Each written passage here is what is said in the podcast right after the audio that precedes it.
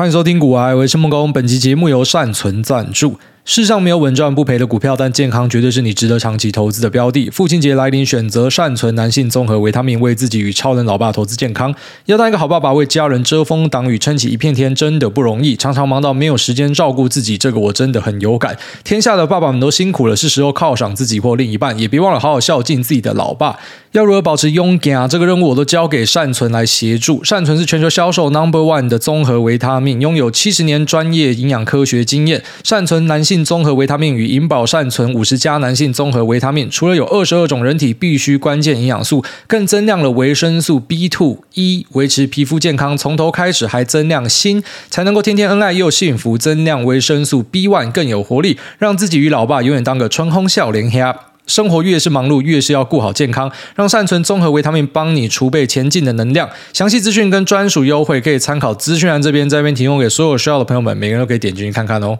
好，那我觉得这个礼拜是我第一次了解到，原来生活应该是要长这个样子。就是我从毕业以来都一直在过很忙碌的生活，虽然可能打很多电动，但对我来说，那整体来说是忙碌的。因为我就是因为过度的忙碌，所以我会希望用电动来达到一点跳脱当时的。那种情绪的感觉，就是当你忙到一个极限的时候，脑袋快爆掉的时候，就打个电动，整个人会冷静下来。不管是打 LOL 还是打魔兽，还是打呃，之前有一段时间会打 PUBG，或是然后来打《世纪帝国》，其实都是差不多的概念。就是因为你很忙嘛，所以一有时间就会呃，希望去玩一点这种竞技类型的游戏，发泄一下，整个心情会变很好。那虽然看起来很像打很多电动，但是我一直都自觉我是很忙碌的人。然后直到这个礼拜，我才意会到，原来生活是这么好的，原来赚钱是要拿来花的。哦，原来是要去享受一下身边所拥有的东西，虽然听起来超像干话，但发现自己从来都没有去体会过这些东西。像是我搬了新家之后，从来没有去过我们的什么社区游泳池游泳过，我根本不知道那边有个游泳池。哦，当然，当然我知道那边有游泳池，我意思说根本就不知道那边的格局长什么样子，因为从来都没有进去过，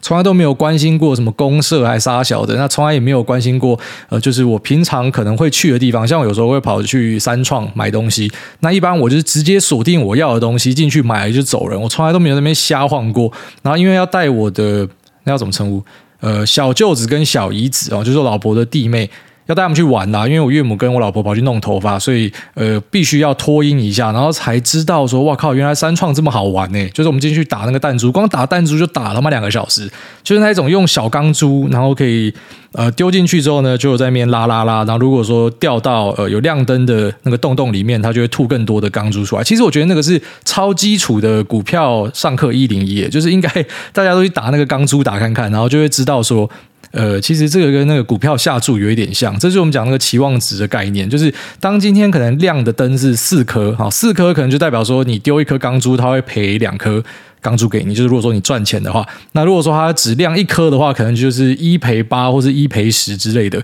那当这个亮的灯数比较高的时候呢，其实好像应该就可以放比较多颗钢珠，因为那个几率其实是比较高的。但是人性上呢，可能会让你在呃，它只有亮一颗灯的时候，你会想要梭哈，因为你知道那个时候倍数是最大的，所以如果梭哈，它可能就会吐更多，但那个几率是小的。所以在几率大的时候稍微放多一点，几率小的时候稍微放小一点之类。我就那时候突然脑子在想这些东西，我想说，哎，这还蛮有趣的。其实那个打钢珠真的可以让你了解很多赌博的呃一些技巧。我觉得那种短线博弈的技巧跟这好像有一点关系。反正就在那边撸钢珠，我们就撸了他妈两个多小时，然后过着那种完全没有在思考放空的生活。那我觉得我自己把短线部位撤掉是对的，而且我做的很绝，就是不是只是把短线部位拉平而已，是直接把它出金出来，出到营业员还打电话来问说是发生什么事情，是不是服务不好什么的。那其实就是单纯因为我知道呃。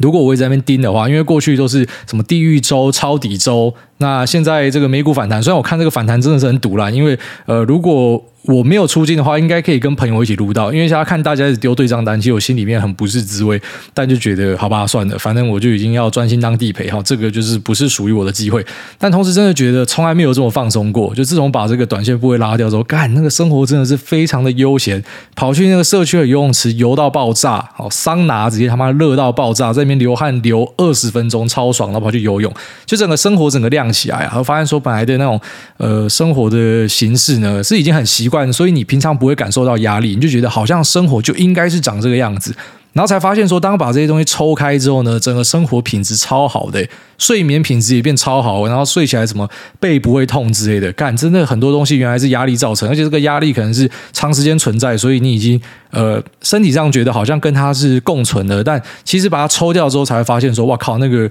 呃背负的重量真的是蛮重的。那我大概讲一下我之前的生活形态长什么样子。我就是每天七点左右起床，然后起床之后呢，就先看一下当天的报纸，当然不是真正报纸，就是我订什么经济日报嘛，然后看一下巨亨网的新闻呢，然后看一下 Market Watch，然后看一下彭博，这些我都有订。最主要都看头条了，就看今天有什么大事情，然后再来就是扫一下群组，因为群组大家会抛来抛去一些 source 嘛，哦，可能哪些有下单的可能性，哪些有新客户的可能性，还是说呃公司有一些动作需要增资，还是说什么有库藏股什么的，反正就这些我都把它当成是一个事件，每个事件如果你觉得可行的，可能当天就把它拉进去短线部位。那有些可能发现是一个长期的催化剂，可能就拉进去长线部位。但是总之呢，都会先把它拉进去观察清单里面。然后八点半左右就会先就定位，因为那时候试错就开始了。虽然试错我觉得都是骗人的，所以我不太看试错。一般我就是等八点四十五分，然后看期货的表现。啊，就是有些个股是有期货的，其实看期货是比较准的。那一般你在期货开盘的时间点看到有莫名其妙的大拉或是大杀的话，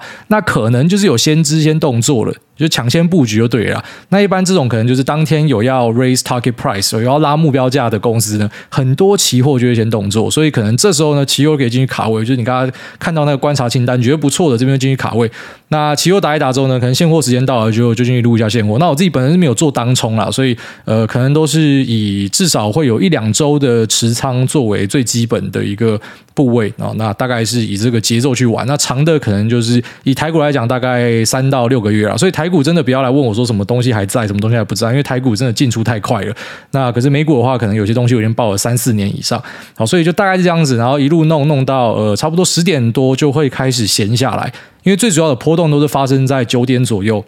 那虽然我自己没有在打当冲，可是我会去注意一些可能今天有表态攻击的股票。那这攻击呢，一般我不会挑那一种，就是可能突破日线格局的位置，因为那个一定就是大家都会去抢，所以我觉得那太激烈了，我就避开。我会挑那种可能呃今天达到了关键的支撑之后开始有攻击，然后那是我自己喜欢的位置。那如果说呃位置对的话，就去介入什么的。所以那是我平常短线在做的事情。然后弄一弄之后呢，差不多到十点十一点就会开始去吃中餐，就我早中餐是一起啊，有时候会跳过，但是呃，如果有吃的话，就早中餐并在一起。然后之后呢，到呃下午三点才会开始在做下一波的事情，就是看一下盘后的呃融资状况、筹码状况，然后一些呃进出的状况，其实就做一个参考。一般我是追投信，就投信如果呃有大量买进某些标的，那它是有连成一个族群的话，那我可能就会注意一下是不是投信有要干嘛，然后一样就是跟自己群组的朋友稍微互相、呃、互通有无一下，是不是今天大家看到什么是哪一家呃有要喊价格吗？还是说是他们知道什么东西？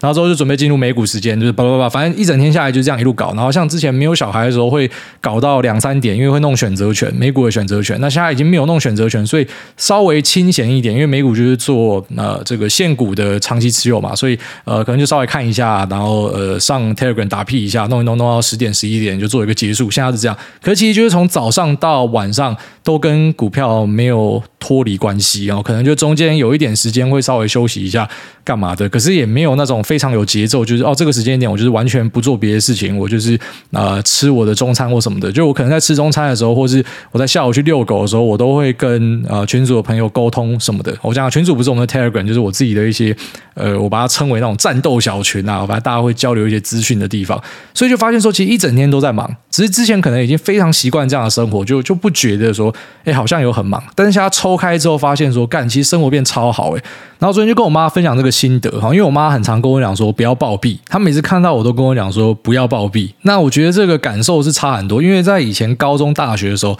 她是会拿衣架把我扁醒啊，大学不会啦，就是国中、高中，因为我很常睡过头，而且拿衣架把我打醒，然后叫我去上学，叫我认真，叫我早起什么的。然后没有想到，可能到出社会之后呢，她竟然很常跟我讲说你不要过劳，因为她发现我可能都没有在睡觉什么的，所以她。看起来是还蛮高兴，然后说你就是对啊，你那个生活的条件可以，你干嘛要呃这么密集的去弄那个？你真的因为这样子会赚比较多吗？我就说今年我不敢讲，因为今年赔钱哈。但是呃过去几年真的有比较多啦。我妈说啊，那真的有比较多的话，你就评估一下，值得你就做啊。好啊，如果觉得太累不值得，那干嘛这样做？干真的是蛮有智慧的，因为我妈本身有在弄股票，而且我妈都是玩那种小鬼股。那她最扯的地方是，就我们身边有朋友玩小鬼股嘛，可是玩小鬼股的就一定会盯盘，可是她不盯盘。然后他就早上一样那边玩孙子或什么的，他根本就是没有在看盘。可是他买的东西都是那一种，呃，随便举例啊，像什么威盛啊，威盛他就很喜欢玩啊，就是玩那种干那种波动超大的东西。可是他是有办法那边 hold，然后 hold 到可能赚几百趴之类的。我妈真的很常这样子。那当然，他有些东西 hold 赚几百趴，你知道那都是等价交换。他有东西 hold 到变币值，类似这样。可是整体来说，可能啊，最后面都还是有在赚钱。那他就跟我讲说，就是如果说可以的话，你那个绩效没有差太多的话，当然你去选择一个更清幽的生活，那是值得的。就用一点东西去换，那是值得的。好，但是他话锋一转，也跟我讲一个蛮北然。他说，不过你做一些短线是好的啦，不然你在节目要跟大家讲什么？感真的很有道理。我跟大家讲说，哦，八年后哦，这个绩优股呢就长期持有哦，ETF 呢买进并持有，定期定额。我就每天讲这个就好了，这边超无聊，就是没有东西可以聊。所以，我们节目之所以会有一些变化，是因为自己有在弄短线，然后跟朋友交流，朋友一些短线的策略，我就在节目讲出来。当然不是说出卖人家啦，其实你知道，那个功夫可能就那几招。好，其实你问到最后面，就会发现说不值钱啊。有些人打利基，有些人打突破，然后有些人呢是打这个啊，可能是某个事件出来的判断，然后那可能稍微难一点。那再有些人是玩啊处置股啊，处置股进入处置之后呢，什么样的状况之后要开始接啊，然后之后什么样状况开始出。那有些人是玩一些那什么高档现增，好，那可能要怎么样去判断，或者说锁涨停，好，看到要要准备涨停的就就敲单进去什么的，就是你自己有在打一些短线的东西，你才有办法去跟人家聊到这个东西，然后才有办法在节目去你 Q&A 问什么东西，基本上我都可以回答，就是这样。我大概知道大家都怎么样做，好，当然其实大概知道大家怎么样做，不代表你就可以靠这个方法赚钱。其实我之前有一集是 Q&A 还是什么，讲到那个是真心话，就说大家玩的东西都是同一个游戏。甚至是一些方法，你在用的那些方法，好，其实你一直在赔钱，但是你那个方法有人可以赚钱，你懂我意思吗？就是游戏是一样的，然后可能方法是差不多的，那个格局是差不多，就是大家都知道说啊，这个如果涨停进去锁的话呢，呃，高几率可能之后就开高。虽然这个策略可能近期开始有人讲说效果变差或什么，但是还是有人一直这样做。那你可能也是跟着锁涨停的，可是你就是一直在赔钱。那有人锁涨停，他就赚钱。你想说，干他的 know how 是什么？其实说他可能就是比你敏感一点，他的嗅觉比你更好一点。那种很难去量化，很难去明说他到底怎么样做的，就他就是因为那些跟你细微的差别，他会赚钱，就是可能大家玩的东西差不多，所以这些东西也不是说什么不能跟大家分享哦，基本上大多数都会跟大家分享，而且我觉得其实没有真正的那一种秘密哦，就是怎么讲，说穿了之后，很多东西会发现说就那样子，就是那样子，那只是有些人他那样子做，他就是做得好好的，而有些人那样做可能就是普普通通，那可能也是因为我这些东西可以跟大家分享，所以节目增加一些可看性吧，我不知道，但我妈一直讲说。呃，如果你节目要有东西聊的话，你还是要做一点这样的东西。嗯，对，这个妈妈说的是。啊，不过就是感受到那种呃，其实生活变轻松，然后整个心情变好的那种感觉，所以整体是还不错。那顺便跟大家讲一个好消息啊，就是之前那只 Happy 呢，它又送出去了，哦，这次是被一个呃台湾老公跟外国老婆哦，他们把它认走。他们本来已经有一只土狗，然后后来是把这只 Happy 带回家，所以我觉得是可能这个礼拜接收到最好的消息吧。这边跟大家分享一下。好，那接下来我们来快速的看一下特斯拉的财报数字啊，我觉得是可圈可点啊，在它开完财报之后，隔天是大涨了十几趴，然后在隔天是大涨了三趴多，不过最后面是压回来。那我觉得主因是因为纳斯达克跟费城半导体的表现都不太好，那也难免啊，因为美股已经连续涨两个礼拜，涨到我有点怀疑说是这样多头回来是不是？哦，本来不是前面大家讲说要衰退要干嘛，怎么股票狂涨？那现在看起来这个回档，我觉得还算可以接受，因为过去的两个礼拜真的是涨到呃很吓人。那你说是不是嘎空？我觉得应该不是啊，因为看一下 Bloomberg 的资料，呃，这个空头的余额其实没有到很多哈，所以其实现在市场上的空军真的不多，比较像是很多机构都要 hold cash 嘛，所以他们就疯狂的去卖出一些标的，一些去杠杆。然后以及呃新的买家可能也看到价格一直有新低价都不进场，所以呃比较像是多头在自相残杀，而不是空军呃有这种大量的轧空状况产生。但是我自己相信，从现在开始空军的数量应该就会开始往上叠哈，因为那个趋势可能已经很明显了。所以在各种反弹应该就会开始有很多空军上车。那这在之后的节目我再跟大家更新说，呃从这个彭博终端机的资料看到，呃各方的空军目前的状况是怎么样。但这波我自己觉得不是轧空啦，我觉得比较像是一个呃突然间的信心回正吧，可能大家。呃，突然想通说，诶，通膨到最后，它碰到高点之后还是得下去嘛，大家部位还是得回来，只是什么时候回来嘛？那很多人都跟讲说，你应该要等到二三年的 Q one 或是 Q two 再回来。可是如果大家都知道二三年的 Q one、Q two 要开始拉股票，那为什么前面不会有人先卡位？你懂我意思吗？所以可能有些人就选择先卡位之类的。那这也是我们借由旁观的角度去解释说，为什么这个股价会涨哦？因为前面明明都是坏消息，那现在坏消息其实还是很多啊。可是为什么整个大盘都动起来了？哦，这个是呃股票有趣的地方啦。那特斯拉的表现非常强劲，也带动了大盘的一些啊这个涨幅上的优势啊。我觉得是因为有这种大型的权值股在那边带头，也是有差啦。只是呃在礼拜五的状况看起来是有一点缓和下来了，但我觉得也好了，修正一下也好。那我们看到它的 automotive revenues 呢是有一个。呃，在 quarter on quarter 是一点点的衰退，year on year 呢是一个四十三趴的成长。那 automotive 的 gross margin 哦，毛利的部分呢是跌到了三成以下，二十七点九。那这个数字是掉的比较多一点，不过且听我娓娓道来，就我觉得这两个数字下降都是很合理的哈，因为在这一季特斯拉是遇到了很强的封城管制，然后就在中国上海这边呢，基本上是压起来在封城管理，那很多外商管道已经决定要把中国的据点撤掉啊，这个都是现在进行式，我也不知道中国的官方到底脑袋装什么东西，呃，到底是这个病毒他们知道有一些别人不知道的事情吗？还是怎么样？就是明明最后面大家就是跟感冒一样，比流感还不如，可是他们选择用很极端的方式去封。封控它，那这个是大家看不懂的。有人说可能是因为习近平为了选举等等的，反正就是这种做法已经逼到一些外资受不了，很多都已经撤出去了。那还没有撤出去的人，要么就是没有办法撤，要么就是可能他执意要留在中国。像特斯拉就是其中一个。那可能有些人就会怀疑这个决定，就是为什么你还要在中国设厂？难道你不知道中国如果有一天真的决心要处理你的话？你在中国曝险越大，代表你越危险嘛？好，其实我相信他一定也知道啦。那特别是在近期，像我们就注意到苹果开始把一些本来全部都在中国的产线，然后拉去东南亚去做实行，拉去印度去做实行。那虽然这个供应链的移植不会一时半刻就完成，但是不得不，因为前面真的被封到怕了。所以像是 AirPods Pro 是直接拉去越南做生产。那当然，他们一定也有注意到这样的现象。可是，我觉得特斯拉之所以还是要留在中国是有其道理的。不然，你期待它可以在什么周边，印度还是越南、东南亚、台湾还是呃日本、韩国生产，然后运到中国去卖，结果还可以打赢当地生产的比亚迪跟小鹏还是蔚来吗？当然是不太可能嘛，哦，不太可能。而且，你可能会遇到更多的悲歌。那你要在中国做生意，就是你一定要输成嘛，所以他输成的方式可能就是创造更多的工作机会，拿到更好的土地，拿到更好的条件。那更好的条件是直接有见到的哈，因为中国在呃这一波的封城里面呢，其实对特斯拉特别的礼遇，特斯拉的相关供应链是最早跳出封城的。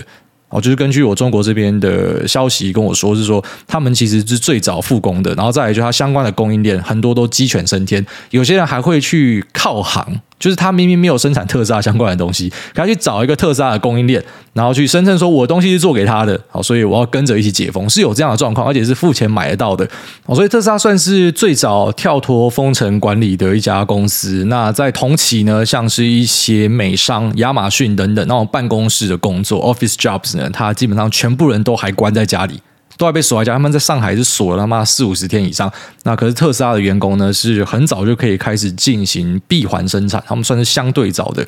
那这个都是因为跟中国的关系不错啦。好，当然你会说这是双面刃嘛，哪一天中国要搞你，你可能也会中枪。所以其实这是投资人自己的选择啦。哦，就是你投资的公司，只要他有在中国的，像 Apple，它就有在中国嘛，而且生意做得之大。那你觉得他有一天可能被共产党反咬的，当然你就去避开这样的投资。只是如果说你要去质疑这个做法是对是错，我觉得就不太对了。因为你知道，对于生意人来讲，他就是要赚钱。那这个代价看起来是 OK，他就会做。像呃，祖克伯之所以变成反共大将军，是因为他进不去嘛。因为他本来要进去的时候，他还找什么习近平帮他女儿取名字嘛，就各种舔嘛，然后在什么北京跑步之类的，就还是会演戏啊，还是希望可以输成进去啊，然后这边发现进不去，就变成反攻大将军。所以那个道理有点类似是这样，就如果你有办法进去的，他们多多少少会啊吹捧你一下啊，这个中国的管理很好，啊中国的社会很好或什么的。那进不去的可能就开始批评。所以以股东的角色，其实我们是最单纯的，就是你喜欢他这样你就投他，你不喜欢他这样你就降低部位，因为你的担忧可能是合理的，对啊，他会不会有朝一日决定要去扶自己国家的电动车？然后把你特斯拉打爆之类的，然后这个都很难讲啊，但大家可以自己稍微评估看看。那在中国的封城状况之下呢，呃，我们看到 Q2 的成绩有受到一点影响。不过呢，弦外之音是在六月的时候，这个生产数字在上海厂跟呃加州厂呢，其实都看到历史新高。这代表什么意思？复工的状况很好，而且它其实是在一个正常的轨道上面，然后甚至是加速运行。只是它遇到一个短期的逆风，所以我相信在第三、第四季，只要中国没有再有更进进一步的封城，或是各地没有遇到什么突发状况的话呢，特斯拉的呃这个生产数字只会越开越高。那这也是特斯拉唯一需要盯的一个数字，因为它的销售数字呢，可以从库存天数这边看到，还是压在五天以下，也就是它做几台车，它就卖几台车。那这其实有代表一些意涵哦。第一件事就是因为特斯拉是疯狂的在涨价。可它车子还是卖到供不应求，库存天数还是很低，这是代表说它的涨价完全是可以转嫁给消费者，消费者是全吃，就跟当时一些新创车厂他们要涨价，那可是呢马上被消费者干爆，那个是不太一样的状况哦。特斯拉的涨价是消费者会吃下来的，所以代表特斯拉在面对原物料的涨价上，它有更大的空间，它还是可以维持它的毛利，它还是可以维持它的销量，那是代表说它是可以去抗通膨的一个标的。那再来呢，就是在那现在可能全球消费紧缩的一个背景之下，还有一些消费信心数字看起来可能没有那么漂亮的状况之下，它还是车子卖很好，代表说，呃，可能在衰退的环境之中呢，它也是受到影响相对小的。那我觉得这有很大一部分是因为，毕竟特斯拉下生产，你了不起说它到年底可能有个一百八到两百万辆的年产量，那这在全球可能八千多万的车子的生产量里面，其实占小部分啊，所以它的规模还没有到很大，那做多少卖多少，我觉得还算合理。那等到规模变很大之后，可能它才会受到这些啊消费缩手的影响。可能目前会去买它的人还是一些特定人，然后这些特定人呢，他们因为排队要抢这些有限的产能，所以看起来它是不会受到影响。那之后再来观察，他们可能受到影响，但至少。现阶段来讲呢，它的涨价是可以转嫁出去的啊，然后在消费缩手的议题上呢，它的呃库存天数还是压得很低，代表东西呢都是没有问题啊，都是可以一直出，所以应该是不会受到太多的冲击。那再来就是有注意到一点，我觉得蛮好玩的是，它把呃账上的比特币卖掉了七成。好，本来其实很多人会担心说比特币认列下去可能会有一个亏损，就没想到他的骚操作，直接卖掉了七成的比特币。那我稍微看一下他的财报，如果说他没有卖比特币的话，他呃这一季的 free cash flow 会转负。哦，但转负其实当然对很多人来讲是警讯，可是在我看来就是嗯还好啦。就是如果说我们都很知道这家公司在干嘛，有时候那种短线的数字改变，那搞不好只是一两季的变化而已，所以其实不是特别重要。那如果说他没有去卖比特币的话呢，本来这一季的那个 free cash flow 应该是会转负，所以可能媒体又有新的东西可以写啊，他的自由现金流怎么是负的？那公司对处分比特币的说法呢，是说他不是觉得比特币不行啊，他有可能还是会再把比特币买回来。那现在之所以会出脱一些比特币，是因为呃这个全球环境上的变化，他们觉得应该要握有更多现金啊。那包含说像特斯拉的裁员论，虽然这个裁员论我在节目跟大家分享，就是根据我们在特斯拉里面工作的听众表示呢，他本来就有类似像是 Jack Welch 的那种管理方式，就是每年最烂的十趴，呃，考绩没有达标的会被 fire 掉，所以本来就有。那他额外喊这个，大家也不知道他到底要干嘛。那可能这个人员紧缩的一个讯号，就是在呃暗示说特斯拉他有在做一些。呃，就即便它可能销量很好，那库存天数也很低，可是就连这样很优质的企业呢，它都在做一些缩手，OPEX 的减少，它可能就是希望说可以去度过一个啊，就是我们家讲的经济可能遇到的呃逆风，还不敢讲是寒冬啦，还不敢讲是什么大萧条、大衰退啊，可是可能是一个温和的衰退哦。目前整个街上的预期是以温和的衰退作为一个主轴，所以像这种很优质的公司，成长性非常好的，那现金的状况也很好的，他们也都在做相关的缩手。那我觉得卖比特币，呃，也是这样的一个操作之一啊。虽然我觉得这个东西其实就是不无小补而已，那比较像是他的一个秀操作吧。我会这样看啊，就你说这个真的是要去改善他的呃 balance sheet 的状况，我我不会这样去解释它。那我会觉得他就在秀一波他的操作。那同时呢，再一次的对 Dogecoin 释出了善意啊，他没有去动他的 Dogecoin，可是呢，他对于比特币呢是会买进跟卖出的。那很多人会看马斯克的动作去决定要不要持有这些加密货币，所以他不是只是在股票市场有点那呼风唤雨的味道，马头股哦，在币圈其实也是差不多的一个状况。那马斯克也在他的这个 earnings call 里面给出了一个很棒的建议啊，如果你各位是在做原物料相关生意的，马斯克给了一个钻石扣讯啊，他说其实全世界的啊这些金属要用在电池上面的金属呢是够的。那最大的问题是什么呢？像锂矿是到处都有，只是问题是你要把它弄在电动车电池里面，它要有很高的纯度，所以它其实是提炼的这个产能是不够的。原物料本身是够的，但是提炼的产能是不够的。其实有点类似在 JPM 呃去年的一个呃报告里面就有提到，其实他们本来看油价会大涨，是因为他们看呃。精炼的这一块哦，产量是不够的，但是其实那时候是没有想到说最后面打一个乌俄战争啊，所以我觉得有点让歪打正着，刚好被他赛到。那差不多道理啊，其实就是说东西本身是够的，但是啊，在加工的过程这个产能是不够的。那马斯克认为说，你现在想要去开一个印钞机出来的话，你就去做锂矿精炼的生意，因为如果没有人要做，他最后面自己就要减去做哦。这可能对他来说也不是真的特别困难的东西，只是他可以跟别人买，他就是跟别人买嘛。那他在那边给出一个扣讯，然后就是如果你，然后今天是有办法去找到设备，然后找到厂房，找到地点，这可能是比较有有污染的产业，那是可以去做这样的生产的话呢，这个东西是后面的印钞机，哦，是会印出很多的钱，大概是这样子。那整个。呃，电话会议上呢，我觉得没有什么太多的额外的重点啊。好像最后一个可能就是 guidance 的部分，因为本来给的 guidance 是五十趴嘛。那其实这个五十趴呢，我们之前有跟大家分享说，这个五十趴是低报，它是故意低报，哦，就是从这个一百万辆变一百五十万辆。其实他们公司内部是开一百八十万辆。哦，这当然也是内部的 source 跟我讲的。他说，呃，没有一百八十万辆的话呢，可能大家都没有分红。只是他对外是喊一百五十万，所以有点类似。其实美国企业很多都会做这样的事情，他喊出一个比较低的 guidance，然后之后故意去击败这个 guidance，那可能 股价就有一个激励的行情。那看起来呢，他本来喊低是想说保守一点嘛，那之后要拿来击败，结果没想到遇到封城。那像他这个数字呢，有些人就开始怀疑说会不会。没有达到之类的，那我是觉得照现在的这个成长趋势看起来呢，如果说后面没有新的意外的话，还是会达到啊、还是会达到，就是不要有新的封城或者什么战争的延续，然后导致其他国家也受到影响，还是什么大萧条、大衰退之类的，那很夸张的剧本，如果没有发生的话，它的那个 guidance，我个人觉得还是会轻易的达到。好，那差不多就这样子啊、哦，整体的 earnings call 就是释出了很多正向的讯息啊、所以还是一家非常好的公司啊。那只是我在上一集有跟大家提到说，我应该不会再继续加嘛。其实最主要的原因并不是我不看好它或什么，最主要是因为我在呃这一年看到 Facebook 跟呃 Netflix 可以这样跌，其实对我来说有在心理上造成一些打击啊。就是你知道说，哇靠，原来这些大权值是可以这样子跌的，以前都没有看过这样子的事情啊，所以会认为像之前二零二零、二零二一的时候，那特斯拉跟辉达都曾经有买到，可能就是占。呃，单一一个持股有到三十到四十趴的 portfolio，那这个东西如果说我今天本金是一百万台的话，我觉得没有关系哦。可是如果你的本金变大，你就知道说，哇靠，下如果这个东西直接腰斩，那腰斩的理由有时候很奇怪哦，就是未必是这家公司不行哦。你说，呃，Meta 可能是遇到。怎么讲？就苹果去打击广告商，其实真的是对全球的广告产业造成很大的影响啊！那个隐私权真的是太猛了啊！但是你说网飞，网飞其实我觉得它还是一家非常好的公司啊！它只是从本来大家给它成长股的估值，变成给它是价值股的估值。那这样的故事，我们当然以前也有看过。可是你说一瞬间这么剧烈的修正，以前有没有看过？还真的是很罕见。所以我自己会认为说，呃，没有办法去承担那样子的风险啊。那去做这个提前的风险管理的方式，就是我不要再让一个标的会超过啊。以前是觉得啊，没有超过三成应该也 OK 啦。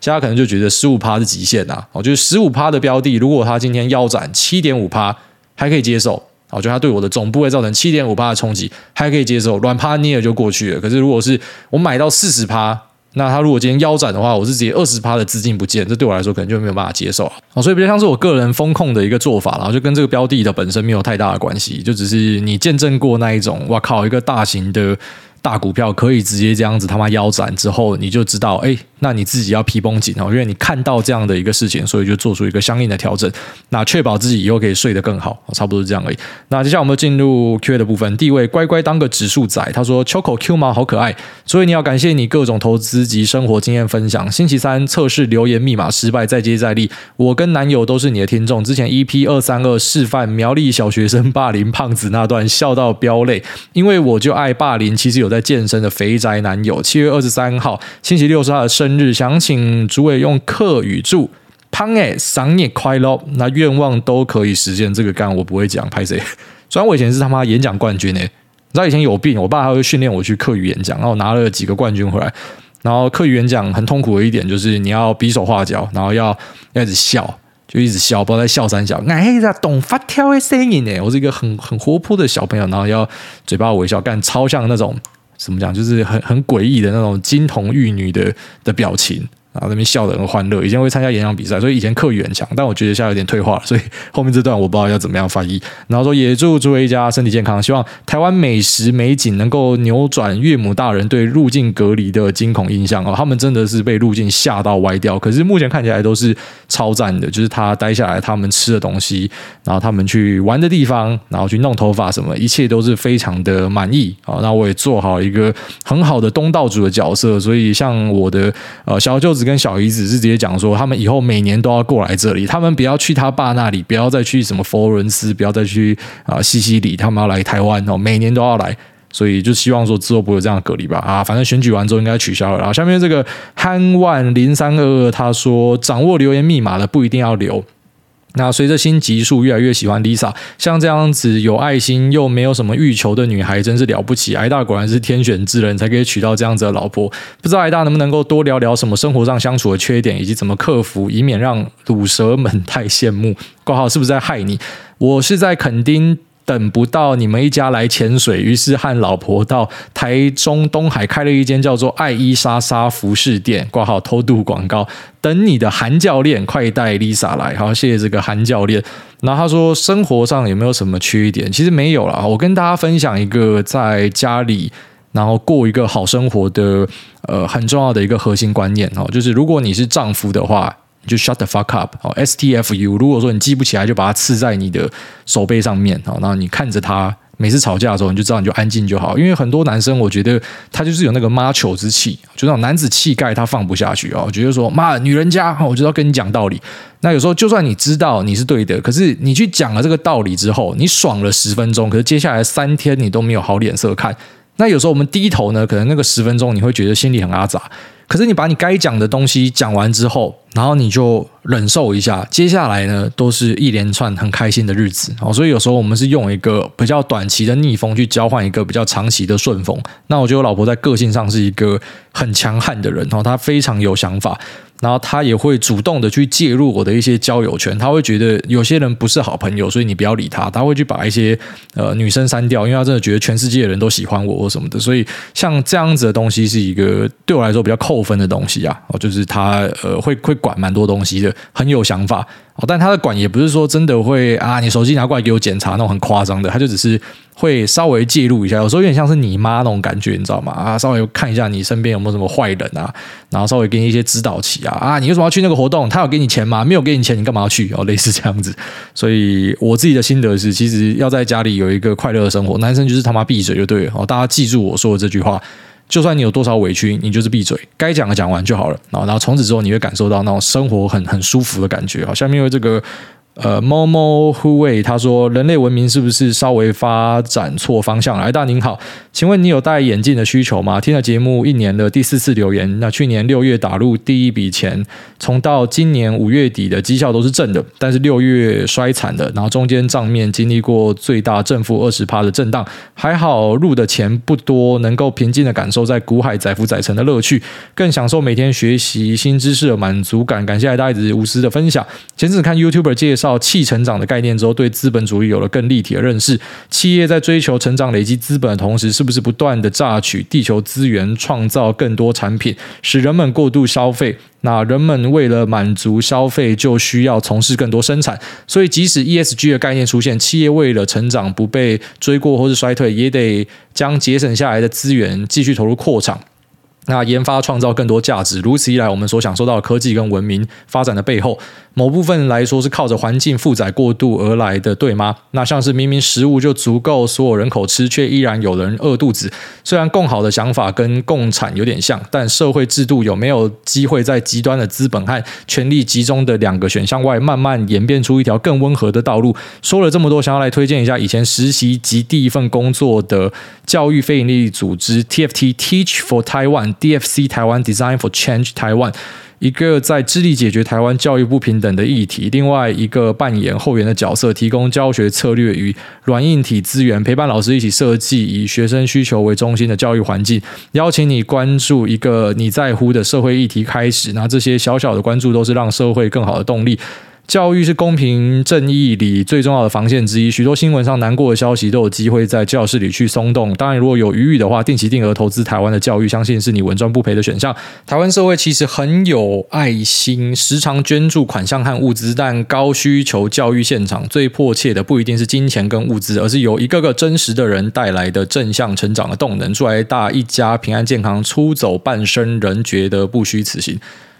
好，讲的很有道理，只是他妈留言以后他妈少一半，好不好？就是留言这样少一点，简短扼要，然后再来就是他前面有提到一个什么气成长的概念，那这个其实之前有人私讯我叫我聊一下这个，然后我稍微点进去看了一下，我就觉得干这根本就邪魔歪道，在那边乱讲。其实真的人类要追求环保的话，你就不要活在这世上就好了，这绝对是最环保的，好，绝对是对地球最有帮助的。你每天拉多少屎进入河流里面，你每天用了多少消费品，其实都对地球造成很大的负担。你的活着就是对地球造成负担，好，所以其实不要去做这些。些呃，真的是很天真的想法，觉得说如果社会都不成长，大家都不追求获利的话，那整个社会就变得更好。社会不会变得更好，社会只会变得更差，因为这就是他妈共产党的观念。到时候就是没有人要生产啊，没有人要生产，没有人要进步。那你以为这个社会的资源是怎么来的？哦，你以为真的有人会无偿的去呃提供一些服务吗？其实都是要呃诱之以利啦。哦，其实对于商人来讲，很多人觉得商人是一个。贬义词，我不觉得。我觉得创造商业价值是非常重要的一个东西。如果没有钱赚，就没有人要做，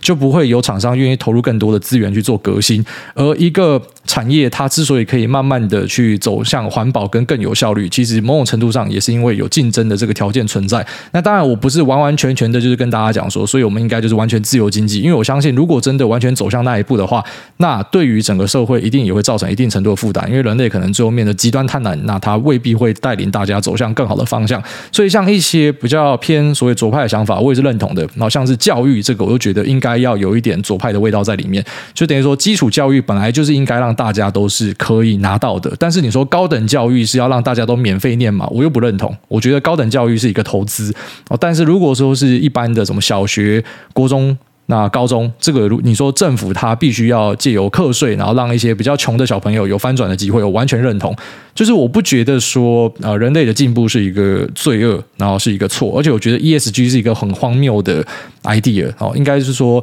像我之前跟大家提到的，你有钱的企业，你当然都可以搞 ESG，可是就是有些东西是没有办法这样做，就像是普京那时候去批评那个 Greta Thunberg 一样，就是我们当然都希望可以用干净能源啊，只是我们就没有钱，我们连吃饱都有问题，我们是怎么样用这些干净能源？所以某种程度上，你逼我们去采行这种东西，你只是让我们更穷而已。然后你们这些富有的国家，当然你有余裕可以做这件事情，所以这是一个很难的问题。那至于这种人类是不是有必要继续前进，这个我绝对是给予肯定的，就是要一直去发展一些我们当下看起来是很没有用的东西。好，就像可能是在二 G、三 G 时代，你觉得网络就很快啦。你知道那时候你去翻一下当时的什么 PTT 或是 Mobile 零一的讨论，你知道多少人在笑四 G 吗？说到底为什么要弄这个东西，浪费钱或什么的。可是如果没有四 G，就没有现在的串流媒体，我们的生活就不会再有进一步的改善。那现在五 G 也很多人在在笑嘛，那之后可能会有六 G，大家想说，干那速度就够快了，不然你要干嘛？可是你想象不到的是，就是有各种这种当下看起来是。呃，too over 啊，就是太太过分的科技进展，它才可能会导致一些我们最后面的生活往更好方向去的一个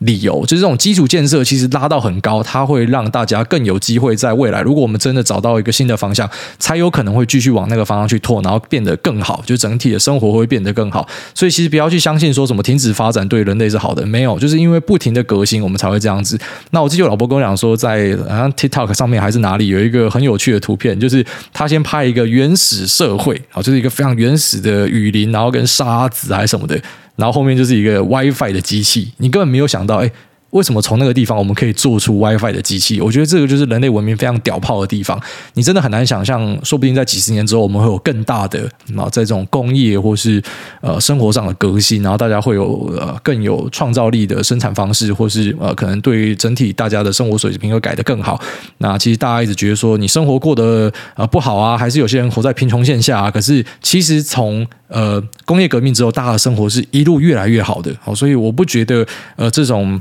怎么讲？就是更看起来有点贪心的创造，然后对我们的生活是没有帮助的。其实你做的每个东西，当下可能看起来很无用。这种科技的进展，或是你不要讲科技啊，你讲学术界好了。那种学术界一直在去啊，这种研研究室里面再去开发更多看起来很新很酷的技术。当下做那个都是看起来是浪费钱呐。那个都是看起来是干你到底做着干嘛？那我们投入一堆研究经费，研究一个看起来没屌用的东西，可是搞不好十年之后普及到大家生活里面，对大家生活造成很大的改变。我大概这样，所以我绝对是反对那种啊什么气成长啊，然后什么啊大家应该要共好共修啊，什么岁月共好，干那种听到这种话我就想吐了。下面这个疯狗浪不起来，他说又 battle，上次直接被 skip，不死心再来一次。祝安安，上次好不容易托沙小电台的福掌握到了留言密码，那为了广大尚未成家的癌友们，不死心再来留一次。最近听说手势加上口号很准，虽然小弟有两间房，一间自住，一间出租，但为了广大会需要买房的矮友们，不如请挨大再次比起来，看看这次是 C 商权厉害，还是房市升龙权比较屌？手比 C。房市在接下来的下半年至二零二三年度量缩缓涨，稳稳的。拜位可以请来大家分享一下，除了害吹不到电扇的同梯一起汗枕之外，还有什么荒唐事吗？小弟以前在总统府当兵的时候，就有个奇葩学弟，某一天在准备升旗前，把整个一队拦下来，只差没有被长官犹如台南 Amber 那样爱的教育。祝诸位丽莎、诺亚、秋口一家平安顺遂，吾爱万岁万万岁。不是啊，你讲错了。如果说我没有把电扇干去上牌的话，上牌弟兄全部会得汗疹。所以其实我是救了大家，好不好？然后再来就是说，呃，当兵有什么奇葩的事情？其实当兵奇葩事情真的太多了。你去问任何一个在部队里面待。呃，有超过一段时间，像他可能那种四个月的未必啊，但是至少一年兵以上的，他们一定都看过各式各样很屌的事情。其实部队真的是一个各种奇怪的事情都会发生的地方，而且是那一种劣币逐良币的环境，就是呃，真的有心要改革部队的人，最后面都会发现过得很失望。然后当你有一些觉得是更好的想法跟长官提议的话呢，长官都会觉得呃，就是你不要来质疑我们的权威，我们就应该这样做。所以其实部队生活最难的就是服从。很多人都以为说去当兵最难的是因为什么体能啊，还还是怎么样？怎么有的没有的？其实最难的是服从。你要去听一堆白痴指挥，你是很痛苦的事情。这才是部队真正最困难的地方。那再就是说什么奇葩事情？其实这种东西你真的要讲的话，讲不完。我可以开十集哦，就是什么东西从 A 地搬到 B 地，再搬回 A 地，然后拿一些保丽龙涂颜色。或者说高装检的时候去隔壁干东西回来，还是呃各式各样奇怪的东西，其实都有了啊。那每个当过兵的男生真的他妈讲都讲不完了。下面为这个呃，本期节目由古癌赞助，五星吹捧诸位，诸位你好，小弟还是个学生，明年要学测。我知道到时候学生就去 K 炮，但是小弟就觉得钱放邮局一年领那个大薯都不够的钱要干嘛？不如早点参与市场。小弟也对投资股票很有兴趣，然后先后在去年八月和今年三月、五月分批打入。那自己从小到大存的红包钱大概是十二万。其中台泥占四十五趴，台积加发哥五十五趴，目前总损益是负七点五趴。不过听了股外，加上自己知道自己是要放长线，那看一下的损益也完全不痛不痒，每天安心入睡。也看到台泥未来绿能投资，也觉得台积发哥这两大全值股放到我大学能够有不错的报酬。想想请问这样的配置会不会过于不平衡，或是说对于学生来讲风险会太大吗？还是就这样就好？毕竟本金不多，分太散也不太适合。感恩癌大解惑。然后另外可以请诸位祝我考上正大金融学系吗？虽然小弟成绩普通，但常常听到诸位说 “fake it till you make it”，听了觉得很有道理。抱歉，第一次留言这么多，祝诸位啊、全家大小平安健康，秋口干你娘！好，那你就讲说是十二万嘛，十二万其实就没有多少钱啊。那然后去丢这些标的可不可以？当然，其实这都没有什么好问的，你知道吗？你会跑来问，就代表说，干你根本自己没有做功课。你怎么问我说你可不可以投资什么样的东西？哦，你知道这个东西是什么吗？你知道是什么？那你要投它就没有什么太大问题。如果真的很怕，很怕说会踩到雷或什么，就丢指数啊，这都是老梗的。然后再就是台泥，你有注意到绿能投资很不错哦。哦，这个可能一般人就比较不会注意到这样的东西。其实台泥真的有很多呃跳出本业的的经营。然后在那储能这部分，其实很多分析师目前是在看这一块，然后给他一个很不错的 rating 哦。所以。呃，这个选股还蛮有趣的。那至于大权值，大权值就没什么好讲了。大权值反正一个市场就类似你问我苹果可不可以买，我怎么可能跟你讲说这个东西是垃圾是烂东西？就大权值要买都没有什么太大问题啊。只是你要小心，还是说呃，这个大权值也是可能会换人的啊。发哥虽然可能现在看起来天玑九千卡位卡非常漂亮，可是下一代我们先暂定它可能叫天玑一万哈。天玑一万可不可以击败高通的下一代？这就是主动选股的挑战嘛。哦，主动选股不可以无脑报就这样。或者说台积电会不会在呃最新的 aa 制成，然后被三星弯道超车，虽然我们都知道不太可能，可是假设真的发生呢？哦，主动选股就是你要去面对这样的事情啊，所以还是要稍微去盯一下。然后再来就是祝你考上正大金融系。下面一位收下巴，他说暑假好难留言，大家好，想请问如果跟另一半结婚，会考虑另一半的财力吗？挂号，我跟另一半的总资产相差十几倍，那想顺便请问癌大可不可以说一下致富心态的心得？小弟看完有点抓不到重点，谢谢癌大，祝癌大的癌友们下半年暴赚一波。哦，如果书如果抓不到重点就不要看了。哦，其实每本书都会有它。对位的人啊，有些书我觉得好看，有些人就觉得不好看，所以呃，你抓不到重点就不用去刻意的说什么，你一定要在里面找到一些价值或什么。有些书你看完之后那就是一个小品，然后就是啊觉得不错哦，认识了一点东西，可是未必对你有帮助啊。那我觉得这副心态是一个对啊菜逼八们来说呃很不错的一本书。那就算你是很有经验的人，看它也可以重新提醒一些对于投资本质的认识啊，不然说没有人是真正的傻子。那还有对于财富的一些看法，哦，对于储蓄的一些看法，虽然都老生常谈啊，其实很多观念基本上都是不停的 loop。那你看了带感，那这本书就适合你。要看的不喜欢，其实也没有什么太大的问题，就是你不用说什么一定要去抓重点或杀小。那再来就是说，呃，跟另一半结婚会考虑另一半的财力吗？我是完全不会啦，我根本不在意啊，因为我觉得你真的要钱你就自己去赚啊。我从头到尾都不会觉得说什么有任何事情就应该要依赖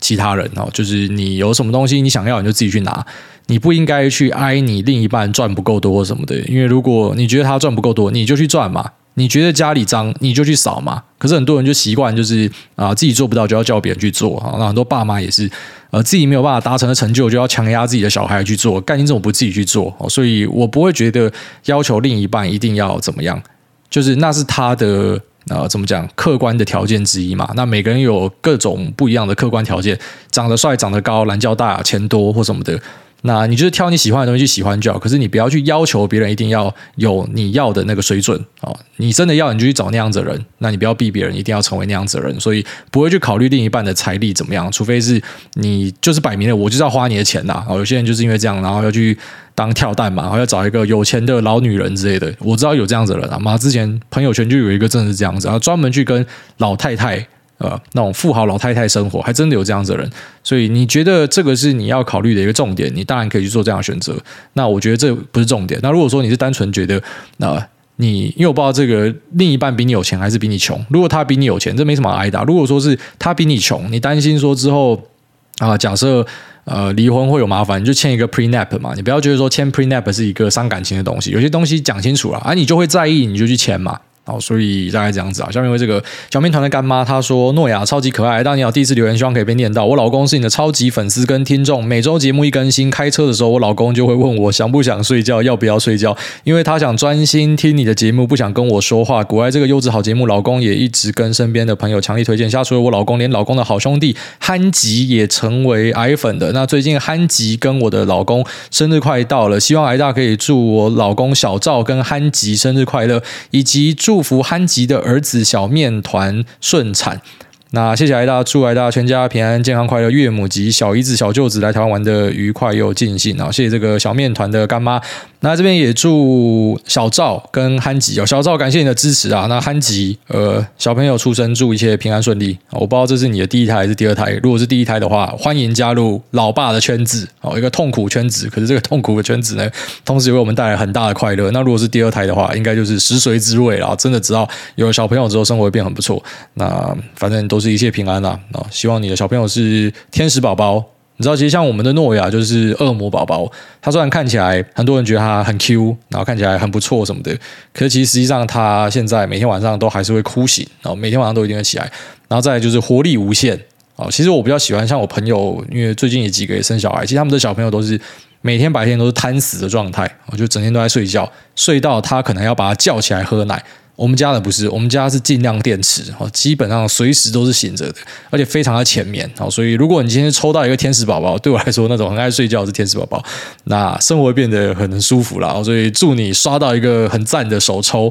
那下面因为这个转行当指数仔，他说甜美的价格，但是资金快打完了，长期被挨大熏陶，也知道自己不是那块料，于是，在去年中开始转当指数仔，挂号高山的空气好稀薄。那原本手上的高股息债券 ETF 就慢慢的卖掉，每月定期定额六二零八，十万块一个月，但是没有想到最近下杀的那么快，手上的高股息债券 ETF 还有一堆都还没有卖完，手上的标的报酬率都已经来到负两位数，那现在改用现金继续扣六二零八，但是手上的现金都快打完了，用薪资。失去定期定额，势必会降到三万一个月。然后看着这阵子六二零八的价格很甜美，不知道是不是该忍痛买。卖掉高股息债券 ETF，继续十万一个月去扣，还是以目前能力所及去扣，也就是三万块一个月。癌大的投资生涯是否有碰过某档标的看到甜美的价格，但资金嘎不过来，必须忍痛卖掉其他潜力标的的状况呢？呃，其实你这个就是有一点那种见猎心喜，你知道吗？但东西跌下来，对于有些人来讲很痛苦，对于有些人来讲他非常兴奋哦。特别是那种看过几次循环的，他基本上看到东西跌下来，他都超嗨，要知道说干这个是千载难逢的机会。但是呢，我还是会觉得你现在的心态是有一点在想要凹的那种感觉。然后就是你怎么知道这边是真的最甜的价格？你怎么知道台指不会跌到九千点、八千点？到时候他妈甜到会长蚂蚁？都是有可能的哦，像那个金融海啸的时候，就听呃这种交易室的老前辈，我自己是没有进交易室，但是我认识蛮多了，他们跟我聊这些故事，就讲到说什么从呃可能五千点、六千点，很多人就说这边是底了，干超便宜，就是这边跌到三千点然后，跌到大家万念俱灰，所以很难讲哦，你不知道这边是不是底，但我觉得就是在能力所及的范围去做就好，就是你没有必要去。呃，像手上有其他东西，是不是要直接处分掉换过来？我觉得也未必啦。哦，那完全是看人。就是如果你真的觉得那些东西不好，你要全部丢这，呃，也是可以。可是，呃，它有点像是每个资产都有它存在的目的嘛。像债券 ETF 也是有它存在目的。高股息虽然我不是这么推荐这样的商品，可是它也是有它存在的目的。对你来说，就是持有更多资产。因为类似那种，那怎么讲？有钱人就是各式各样的资产嘛，又有房地产，又有可能 REITs，然后又有啊全球的配置，又什么那个多多益善啦。你没有必要说什么一定要把所有东西都移过来，因为所有东西移过来也未必会在短期为你带来特别大的好处。如果继续跌怎么办？然后这都你要思考的。所以用现在有的资源去持续投入，我觉得就 OK 了。哦，你没有必要说呃，因为你买了，然后有一些东西套在身上，你就觉得应该要用更多去谈，因为人的资源都是有限的。哦，其实这个你去看，像 Peter Lynch 就很常讲到嘛，他在某个价位，他他分享过很多类似的案例，像呃开开车 Industry 就是他觉得那个价位已经很便宜了，他就是 all in 的，然后之后后来他也跟他妈讲，他妈也 all in 了。啊，所以 all in 不是说他所有的部位都丢进去啊，就是他要打的钱他都打光了，就没有想到可以再腰斩再腰斩，就一直越来越便宜啊。这种东西其实都是有可能会发生的哦。你可能现在会觉得啊钱不够，很很很万谈哦，因为你觉得已经够便宜想要买，可如果之后有更便宜，你到时想法越不一样。所以我个人觉得比较健康的思考方式是，反正你有多少钱就做多少事情，不要去做那些超出你能力范围的事情。那你的现金流是这样，你就用这样去投资。哦，这个才是让你最舒服的啊，就不会说什么整天要一直盯着要看着，然后过得很痛苦。好，大家讲，那这期就到这边，拜拜。